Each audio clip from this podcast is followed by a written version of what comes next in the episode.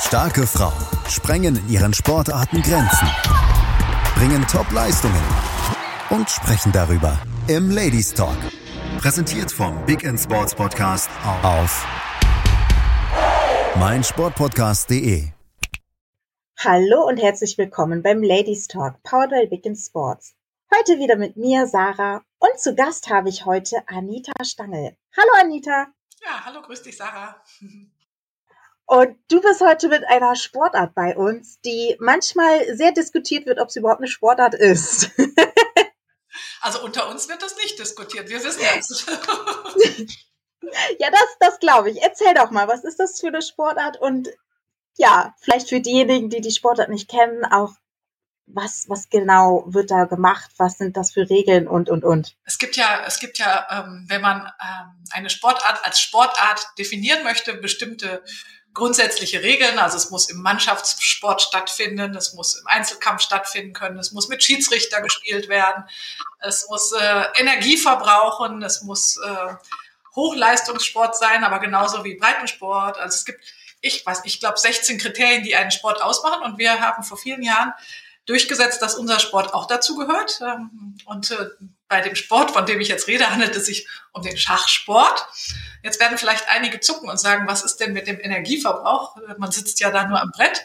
Ähm, das ist aber völlig falsch. Also man sitzt natürlich am Brett, aber der Energieverbrauch ist trotzdem enorm. Also wenn ich eine Turnierpartie spiele, eine richtig lange, wichtige, große Partie, dann kann es sein, dass ich bis zu zwei, drei Kilo abnehme.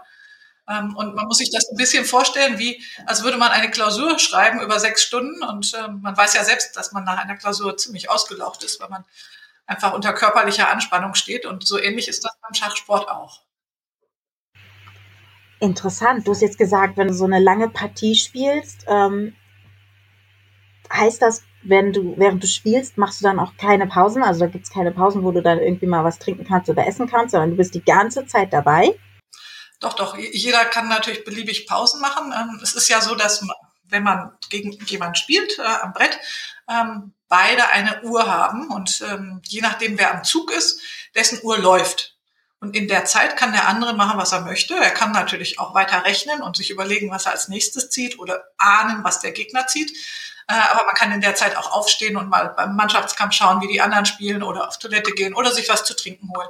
Ähm, das ist alles möglich. Natürlich darf man den Turniersaal nicht verlassen, weil wir ja ähm, genauso wie bei anderen Sportarten mit den modernen Technologien gefährdet sind, ähm, zu fudeln oder irgendwelche Hilfsmittel zur Hand zu nehmen. Deswegen ist natürlich Handyverbot im Turniersaal und äh, wir haben auch strenge Dopingkontrollen. Also das ist, äh, ist wie in allen anderen Sportarten auch ähm, sehr, sehr stark reglementiert und bei wichtigen Meisterschaften immer mit Schiedsrichtern, internationalen Schiedsrichtern die wissen, wovon sie reden. Das ist ganz wichtig bei Schiedsrichtern. Aber du hast gerade von Doping gesprochen. Ich meine, wenn, wenn ich mir jetzt äh, Leistung, ähm, hier äh, Leichtathletik zum Beispiel anschaue, da wird ja dann leistungsfördernd, dass man schneller ist, dass man mehr Muskeln hat und, und, und. Ähm, aber beim Schach ist es dann eher was, dass man sich mehr konzentrieren kann, genau. oder? Also Traubenzucker zum Beispiel ist erlaubt, aber man sieht ganz oft bei den Schachspielern am Brett eine Tafel Schokolade liegen oder eine Banane liegen.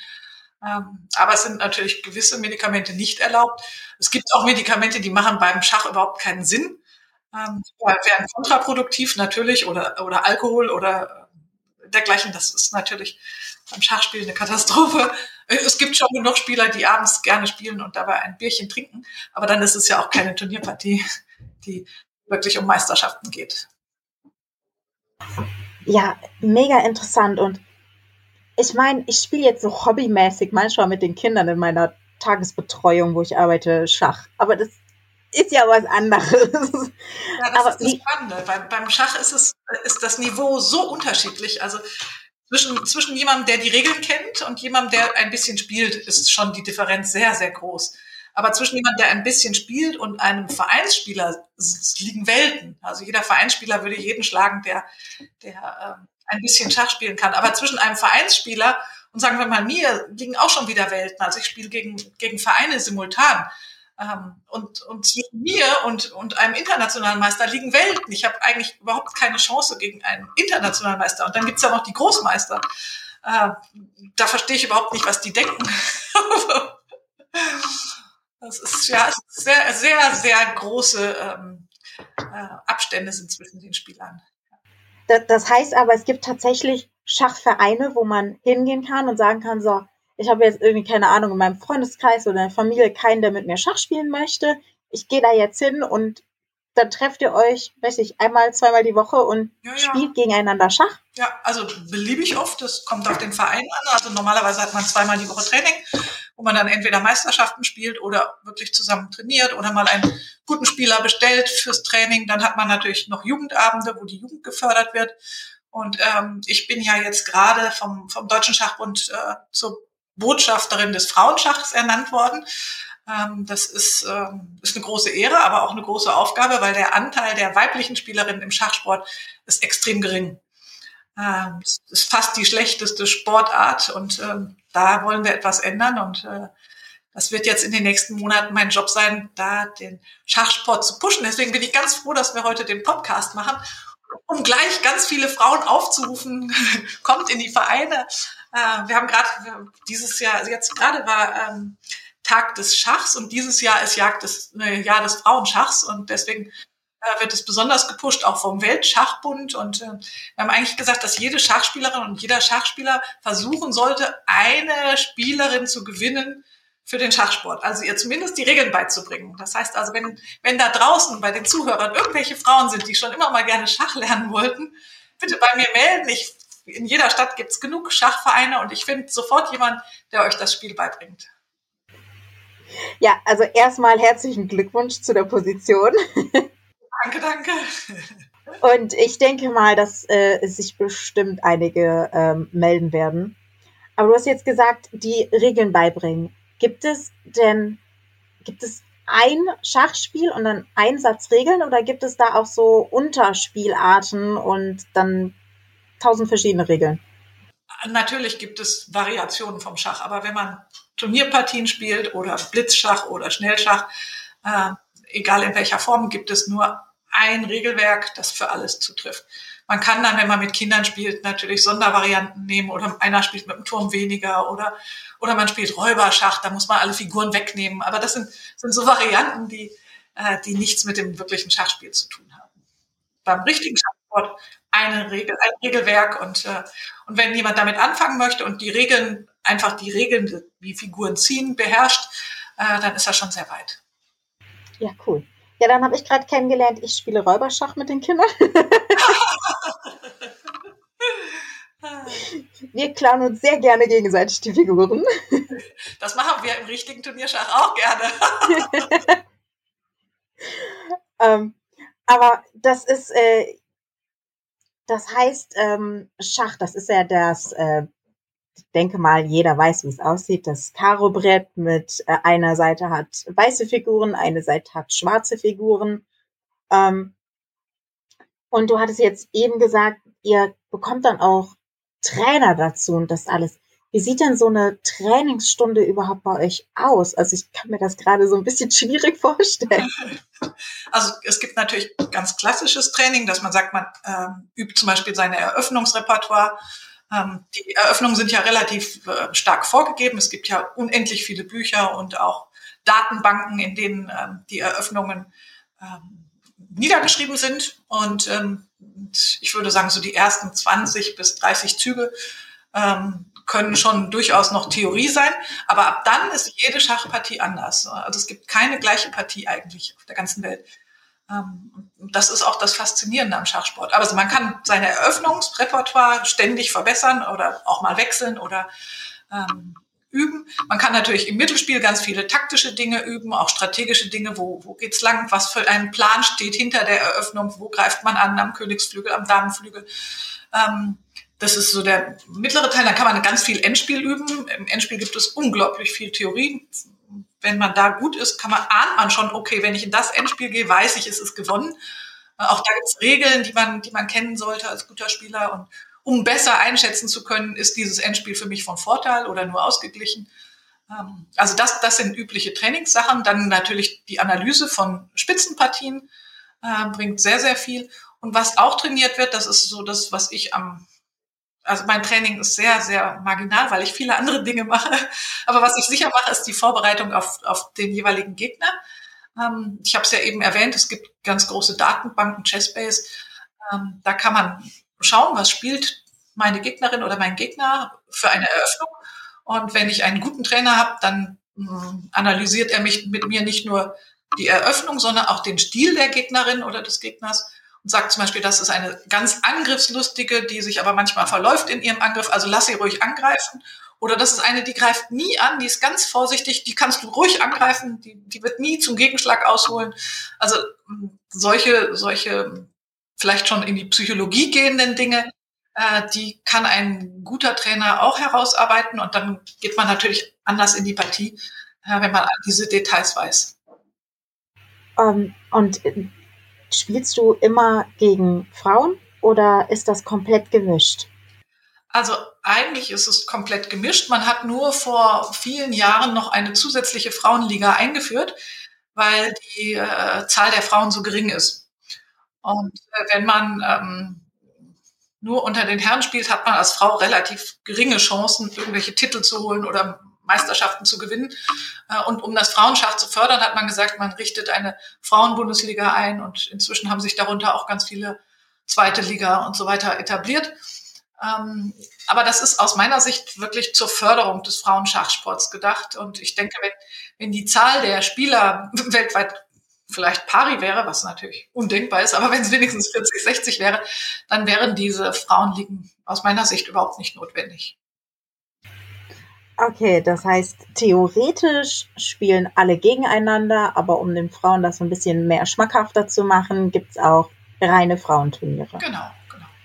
Ah, also ich, ich, darf bei den, bei den Herren überall mitspielen, aber ähm, spiele bei den Frauen auch mit. Und ich spiele relativ viel. Also ich spiele bei den ähm, Frauen für Bayern München zum Beispiel. Ähm, bei den Männern spiele ich für meinen hier ansässigen Schachclub in Starnberg. Ähm, dann spiele ich für Österreich bei den Männern für Jenbach und bei den Frauen für Kufstein. Dann spiele ich in ähm, Frankreich für Toulouse. Äh, da spiele ich nur bei den Männern, wenn die keine Frauenmannschaft haben. Ähm, also so ist das. Und wenn man möchte, könnte man noch mehr spielen äh, in anderen Ländern. Das ist schon, ja, toll.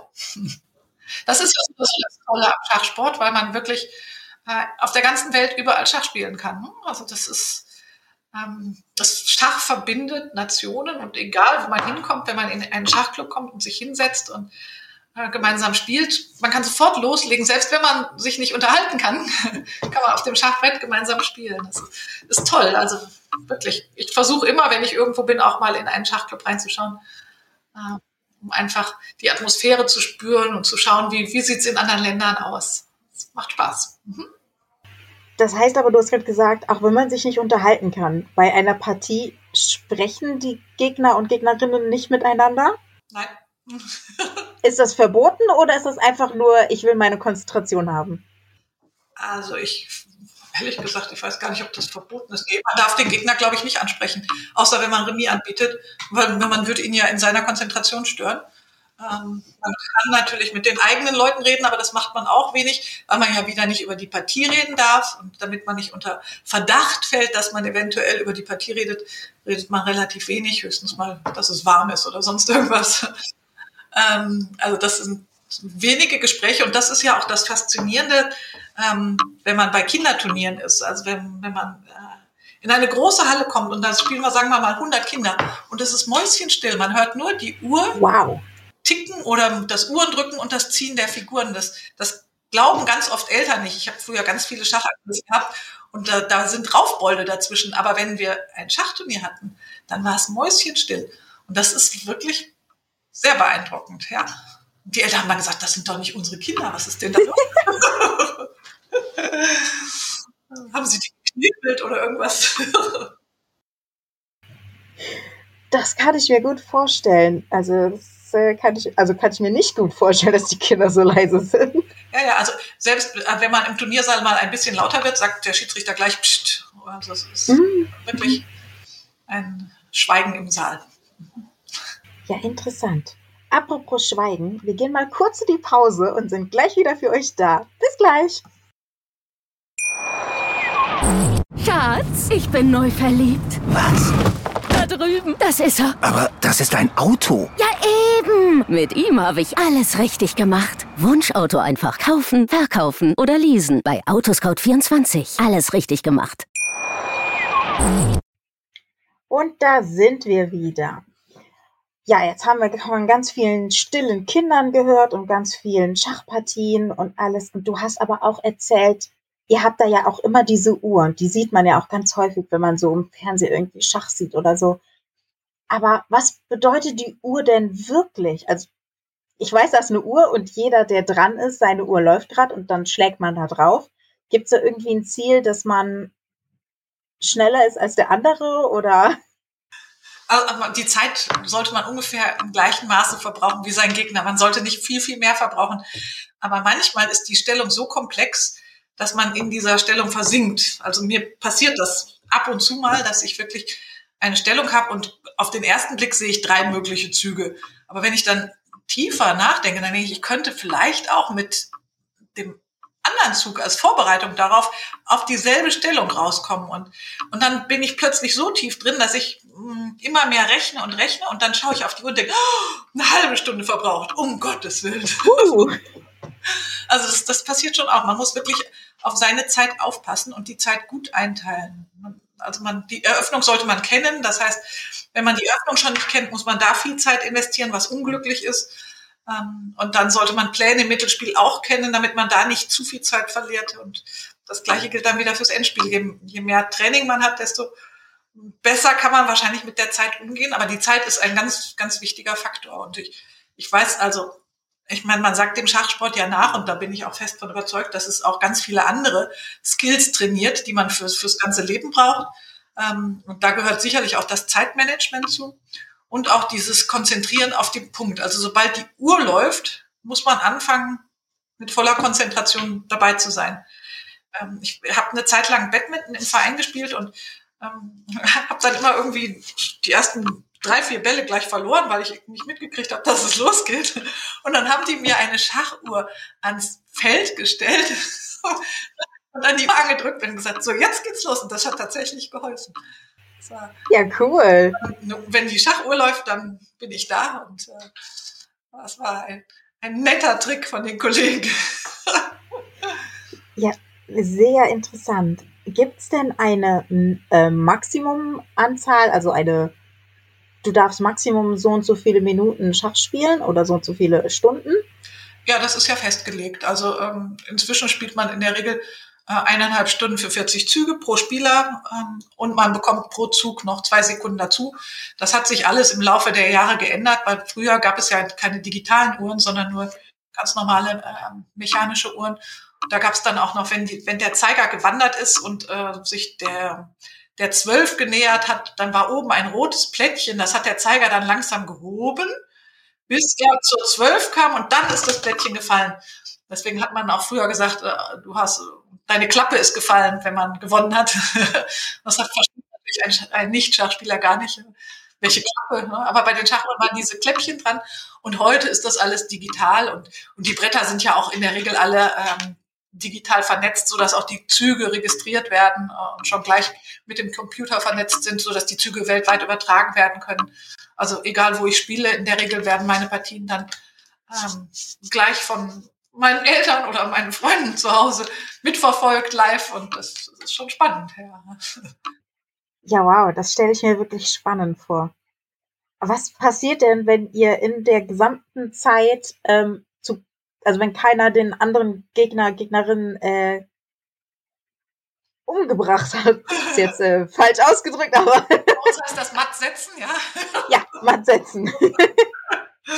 Also ja, das Mattsetzen wäre natürlich das größte Ziel, aber ich, ich habe nicht oft in meinem Leben Matt gesetzt, weil, weil in der Regel vorher aufgegeben wird. Also wenn man erkennt, dass es chancenlos ist, gibt man auf. Erst recht, wenn man einen guten Gegner hat, dann ist das so ein bisschen hm, Ehrbekundung, dass man sagt, ich traue dir zu, dass du das auch gewinnst. Ähm, und, äh, und wenn man es nicht äh, auf dem Brett schafft, ich, sag, ich sag's mal jetzt so plump, ähm, dann kann es sein, dass man auf Zeit zum Beispiel gewinnt. Äh, weil man ja die 40 Züge innerhalb seiner Zeit schaffen muss.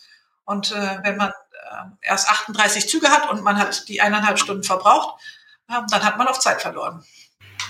Ah, okay. Sollte natürlich nicht passieren, aber manchmal ist man am Schluss so nervös, äh, dann ist alles ganz hektisch und man zieht ganz schnell, entweder man macht einen Fehler am Brett oder man sieht nicht, dass die Zeit so knapp ist und plötzlich sagt der Gegner Zeit. Und dann, oh, ich habe verloren. Oh Gott, was habe ich gemacht? Aber das ist äh, ja, das ist etwas, was man im Laufe der Jahre lernt und es passiert einem trotzdem immer mal wieder, dass man den Fehler macht und die Zeit nicht mehr unter Kontrolle hat. Ja, ja das äh, glaube ich. Also kenne ich von mir. Zeit im Auge halten. Mm.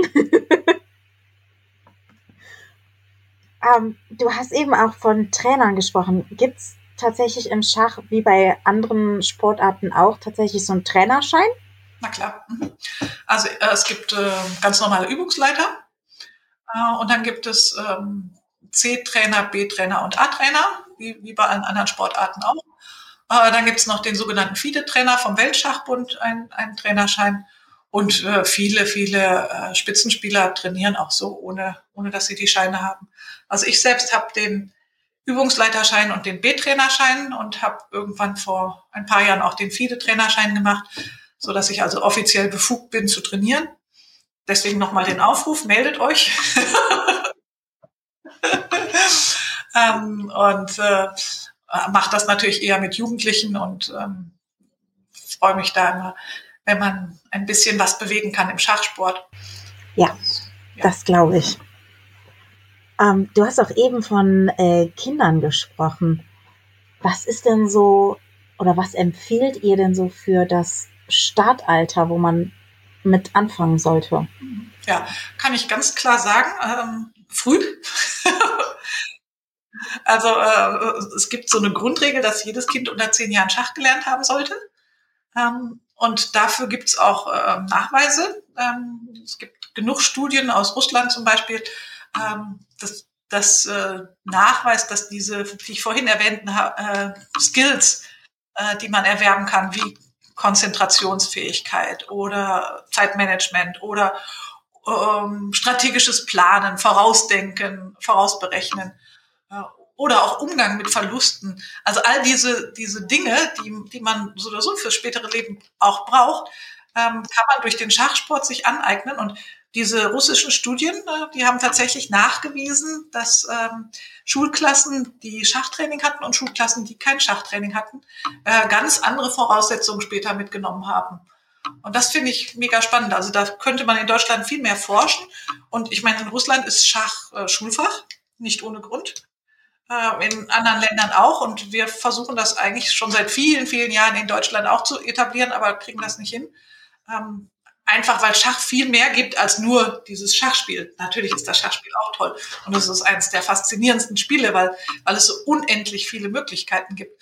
Ähm, aber es ist auch für, für viele Dinge, die man als Mensch gut gebrauchen kann, enorm wichtig und fördernd und deswegen sehr schade, dass es da nicht noch mehr gibt. Also äh, der Deutsche Schachbund und auch die Deutsche Schachjugend bemühen sich sehr.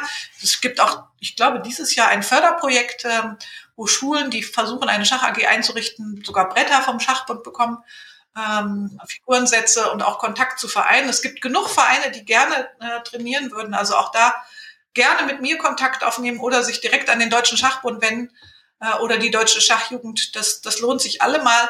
Ähm, und das Ergebnis und die Freude auch der Kinder an dem Sport und, und auch die Konzentration, äh, die man da erzeugen kann, ähm, sind es allemal wert.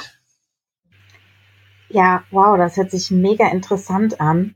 Ähm, du hast jetzt gesagt, es gibt schon ganz viele Studien und auch als Schulfach wäre das ganz cool. Ähm, und du trainierst auch ganz viele Kinder. Kannst du denn mal eine, ja, eine sehr coole, sehr erfolgreiche, positive Geschichte erzählen, die dir so noch im Kopf hängen geblieben ist? Wow. Jetzt, jetzt bezüglich Training oder von mir oder Ach, komplett egal, was du möchtest. also ich habe jetzt gerade ähm, ein ganz wunderbares Turnier in Norwegen gespielt. Ähm, das hat mir viel Freude bereitet. Ähm, ich, in Norwegen gab es ein großes Open oder zwei große Open. Einmal, äh, es gibt ja beim Schachsport sogenannte Ratings, so wie beim ähm, Tennis zum Beispiel, das sind Zahlen, die angeben, wie stark man ungefähr ist. Und äh, ab einer gewissen Spielstärke darf man da im Meisterturnier mitspielen und sonst spielt man im anderen Turnier mit. Und ich hätte von meinem Rating her eigentlich ins andere Turnier gehört. Und ich habe den Turnierleiter aber gefragt, ob ich nicht im Meisterturnier mitspielen dürfte, weil ich äh, zumindest vor ein paar Jahren noch mal ein bisschen besseres Rating hatte. Und hat er gesagt, na klar, kann ich da rein. Und, ähm, und das war eines meiner besten Turniere, das ich gespielt habe. Und das ist natürlich toll. Also das hat viel Spaß gemacht. Es war in einer tollen äh, Anlage. Es war ein, Ressort, das mal der Schachweltmeister auch betreut hat, äh, mit Sportanlagen und Swimmingpool und äh, fantastischem Essen natürlich in Norwegen.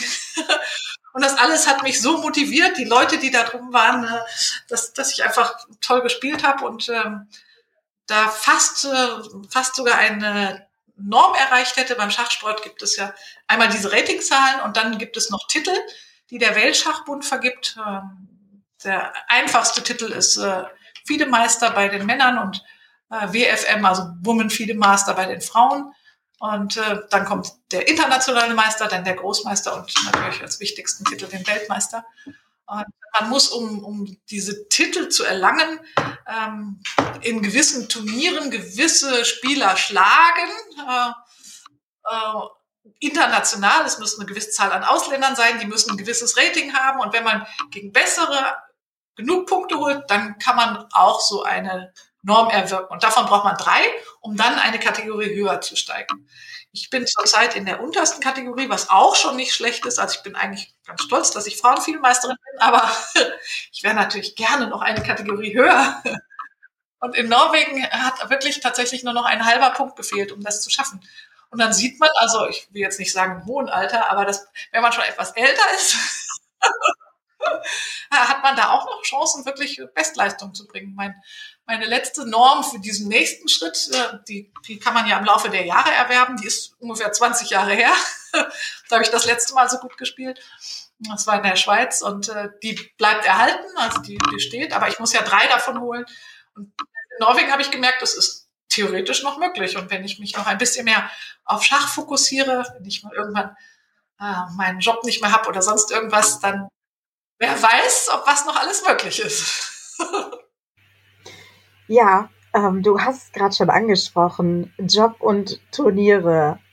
Wie lässt sich das wirklich so unterm Hut bringen? Spielst du die Turniere wirklich dann in Norwegen im Land oder gibt es dann auch Online-Turniere, wo du dann ähm, nicht extra dahin reisen musst? Also ähm, die richtigen Turniere sind im echten Leben äh, und da reist man dann nach Norwegen oder wohin auch immer. Ich durfte schon zweimal die australische Meisterschaft spielen oder wir haben auch schon in Peking gespielt, das ist schon viele Jahre her. Also ähm, die, die echten Turniere finden im echten Leben statt. Ähm, es gibt aber inzwischen äh, natürlich auch bedingt durch Corona ganz viele Online-Turniere. Äh, auch die viele Meisterschaften sind auf Online verlegt worden, äh, als de, der harte Lockdown war. Und das war, war gut. Also ich spiele fast jeden Donnerstag und Sonntag äh, ein Online-Turnier abends. Ähm, wenn mein zweites Hobby mir nicht in die Quere kommt, ich tanze auch noch Tango. Gestern Abend war so schönes Wetter, da habe ich mich tatsächlich für Tango entschieden, aber ansonsten ja. Also die Turniere finden ähm, online statt, aber ich glaube, eine richtige Meisterschaft und auch, ich, äh, ich denke, so Turniere, wo es um Titel geht, ähm, die finden immer in Präsenz statt. Und das ist, ist auch schön. Ja, und zu dem, zu der anderen Frage, die du hattest, ähm, Zeitmanagement. so ein Turnier, das jetzt in Norwegen, das war ein anstrengendes Turnier, weil, äh, weil es nur über sechs Tage ging. Das heißt, man hat zwei Turnierpartien an einem Tag, also morgens eine und nachmittags eine, was auf die Kondition geht. Also das ist, ähm, das spielen nicht viele. Normalerweise hat man ein Turnier an einem, eine Partie an einem Tag. Das heißt also neun Tage hintereinander. Aber wo will man sich neun Tage aus dem Urlaub rausstellen? Und dann hat man, jetzt zu Norwegen habe ich eine Woche Urlaub genommen und bin dann total K.O., wenn ich wieder zurückkomme. Eigentlich sollte man ja Urlaub machen, um sich zu erholen, um dann wieder fit in die Arbeit zu gehen. Das ist wirklich, wirklich schwierig und eigentlich müsste man ja auch das Turnier dann noch vorbereitet haben oder mindestens während des Turniers sich gut vorbereiten und ja, da, da muss man schauen, was möglich ist und äh, Kompromisse eingehen. Also zum Beispiel nächstes Wochenende ist, jetzt muss ich überlegen, übernächstes Wochenende, in zwei Wochen ist die deutsche Meisterschaft ähm, im äh, Blitzschach bei der Frauen. Ähm, da hat man nur drei Minuten plus äh, zwei Sekunden Zug pro Zug. Es geht also sehr, sehr schnell und ähm, heute kam zum Beispiel die, die Teilnehmerliste, es ist sehr stark besetzt. Die beste deutsche Spielerin spielt mit und ganz viele andere Frauen Großmeisterinnen und internationale Meisterinnen. Das wird, wird hart. und eigentlich müsste ich jetzt langsam anfangen und schon, schon ein bisschen blitzen, um mich warm zu spielen und vorzubereiten. Aber das schaffe ich natürlich nicht. Ich werde, ich werde jetzt ein bisschen vermehrt online spielen, aber ähm, ja, die, die richtigen Profis werden sich wahrscheinlich besser vorbereiten als ich. ähm, apropos Spielen. Äh, wie ist das bei dir? Spielst du lieber gegen einen, einen Freund oder eine Freundin, die du kennst, oder lieber gegen einen, in Anführungszeichen, Fremden? Ich meine, du hast gesagt, es gibt Datenbanken und das alles, aber es ist ja trotzdem eine fremde Person. Ähm, Gibt es da so Vorlieben? Gute Frage. also ich glaube, ich spiele lieber gegen Fremde. Ähm, also Schach ist, ähm, das glaubt man vielleicht nicht, aber es ist auch extrem psychologisch begleitet. Also man, man tritt souverän auf und geht siegessicher ans Brett und schüttelt sich die Hände und weiß schon, man gewinnt oder tut zumindest so. und wenn das jemand ist, den man ganz gut kennt, ist es schwieriger. Und ich tue mich so oder so damit ein bisschen schwer, weil dann ist es so ein bisschen freundschaftlich und dann äh, beim Schach muss man sich eigentlich auf einen Gegner in Anführungszeichen einstellen. Ich zumindest äh, so ein bisschen Kampfmodul einschalten und äh, das, das fällt mir, wenn, wenn ich gegen eine Freundin oder einen Freund spiele, deutlich schwerer, ja. Deswegen ist es mir, wenn du, wenn du so fragst, ist es mir deutlich lieber, ähm, wenn es jemand Fremdes ist und äh, ich, vielleicht war deswegen Norwegen auch so erfolgreich, weil ich kannte keinen der Gegner. Ja. ja gute, gute Frage. Ich sollte mehr im Ausland spielen. Ne? So sind wir schon wieder einen Schritt weiter. Danke für das Gespräch. Sehr gerne. Ja, super. Ich würde sagen, wir gehen noch mal kurz in eine Pause und sind gleich wieder für euch da. Bis gleich. Schatz, ich bin neu verliebt. Was?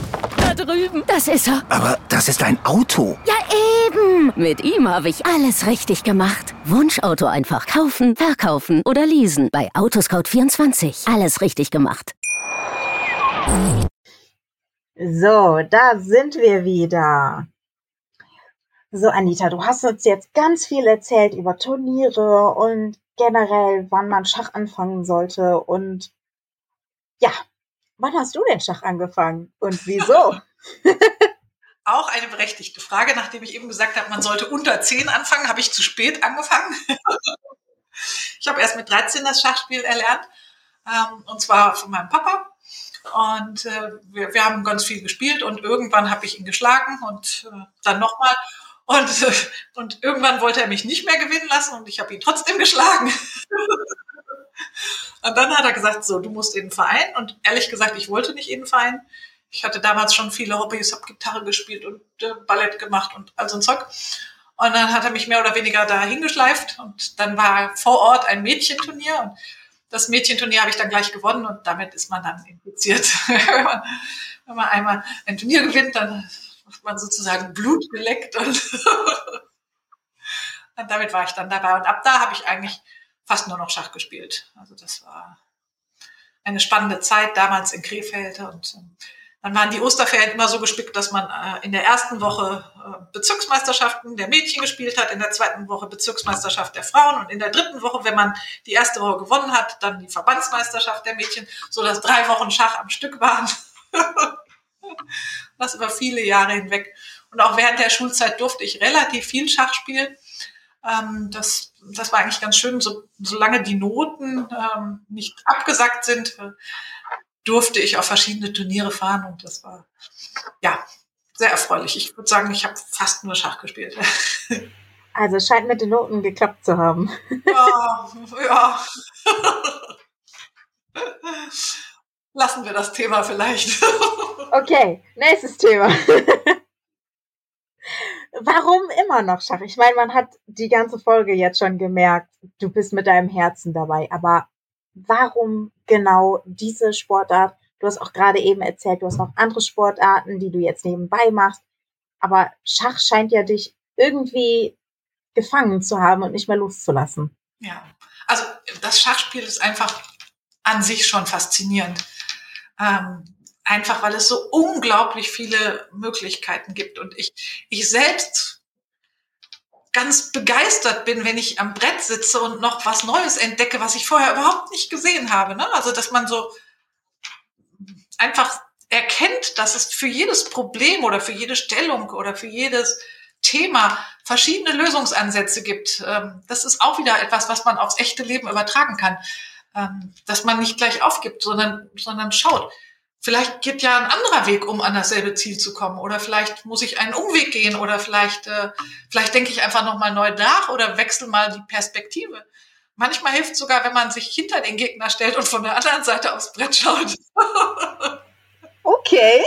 Das mache ich nur sehr selten, aber ähm, dieser, ähm, dieser Blickwechsel oder mal kurz was anderes machen und dann nochmal reinschauen und überlegen, boah, da gibt's so viel, was sonst kein anderer Sport beinhaltet. Also so eine tiefe Möglichkeit in dieses Brett mit seinen wenigen Figuren einzusteigen.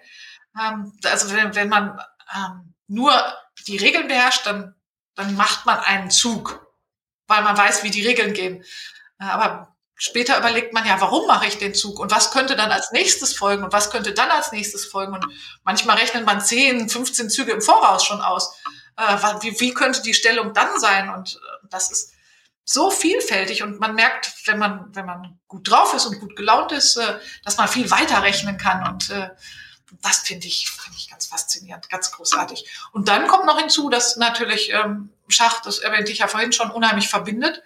Ähm, also ich freue mich auf jedes Turnier. Jetzt, wenn in zwei Wochen die deutsche Meisterschaft ist, treffe ich ganz viele Spielerinnen wieder, die ich, die ich total gern mag. Und äh, das ist einfach was Verbindendes und wahrscheinlich äh, werden die, das ist in Magdeburg, da ist der große Schachgipfel, da werden wir ganz viele andere Spieler auch treffen. Also das ist ein Event, wo ein paar hundert Spieler zusammenkommen und äh, am Samstag ist die, die deutsche Blitz der Frauen und am Sonntag ist dann, äh, ich sage es gar nicht gerne laut, äh, die deutsche Seniorenblitzmeisterschaft, ich mich jetzt leider auch qualifiziere. Ich hoffe, ich war leise genug und keiner im Podcast hat's verstanden.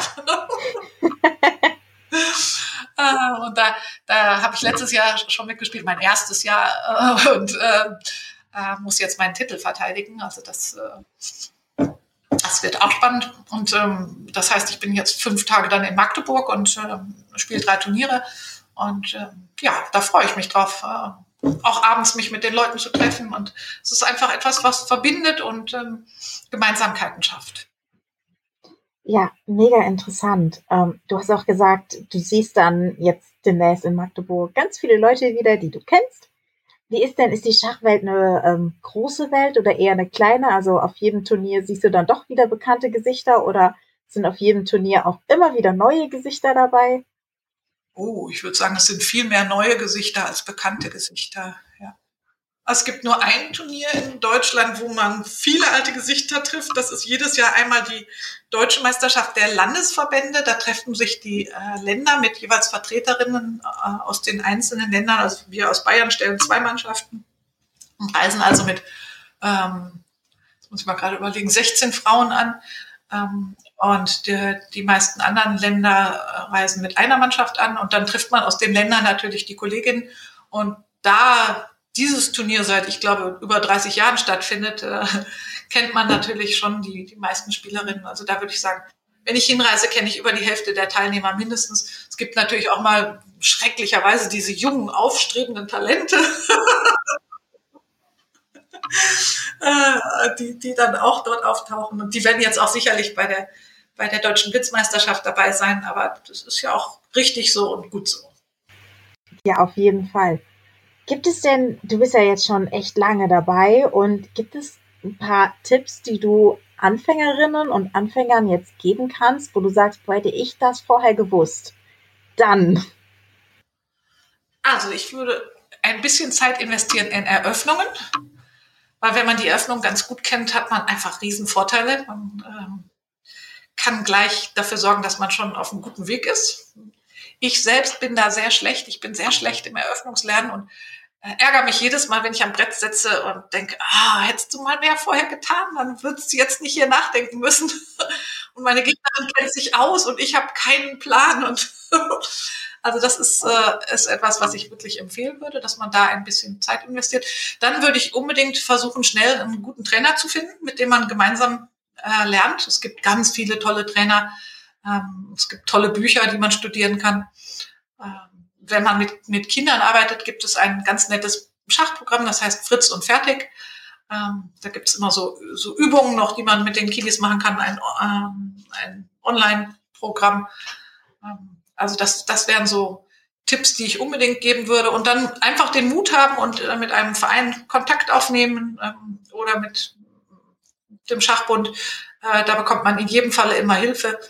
Und äh, da gibt es genug Leute, die sich freuen, wenn man kommt. Also jeder Schachverein freut sich, wenn, wenn ein neuer kommt und Spaß hat an dem Sport, weil man ja auch für die eigenen Mannschaften gute Spieler braucht. Und das wäre, wäre sicherlich für beide Seiten gut. Einmal für den, der Schach lernen möchte und dann für den Verein auch. Also ich kenne keinen Verein, der, der nicht Neulinge freundlich begrüßt und herzlich willkommen heißt. Ja, was mir jetzt gerade noch eingefallen ist, bei ganz vielen Sportarten habe ich immer wieder mir sagen lassen, oh ja, das ist ganz schön teuer, weil du musst dein eigenes zum Beispiel Kart kaufen oder bei Tennis, du musst deinen eigenen Schläger kaufen oder bei Kanu, du brauchst dein eigenes Kanu. Gibt's bei Schach auch Sachen, die man, die, ja, der Sportler, die Sportlerin von sich aus mitbringen muss? Ich wüsste jetzt nicht. Also man bringt meistens seinen eigenen Stift mit, weil man ja die Partie aufschreibt. Also man schreibt die Züge parallel auf. Müsste man heutzutage wahrscheinlich nicht mehr, weil es ja auch elektronisch erfasst wird. Aber es, man ist noch verpflichtet mitzuschreiben. Ähm, und, und manche bringen ihre Glücksstifte mit oder ganz viele bringen, bringen Glücksstifte mit. Ähm, das ist, äh, ist glaube ich, so eine Macke von Schachspielern. Ähm, aber ansonsten braucht man kein Equipment. Nein, die Bretter werden gestellt, die Uhren werden gestellt, äh, Figuren natürlich. Und es wird vorher alles aufgebaut von, von dem Organisator. Also man hat eigentlich außer einem klaren Verstand nichts mitzubringen. Ja, sehr interessant. Und apropos Figuren, es gibt ja Schwarz und Weiß. Äh, und ich habe irgendwann mal gehört, Weiß fängt immer an. Wird das vorher irgendwie ausgelost oder?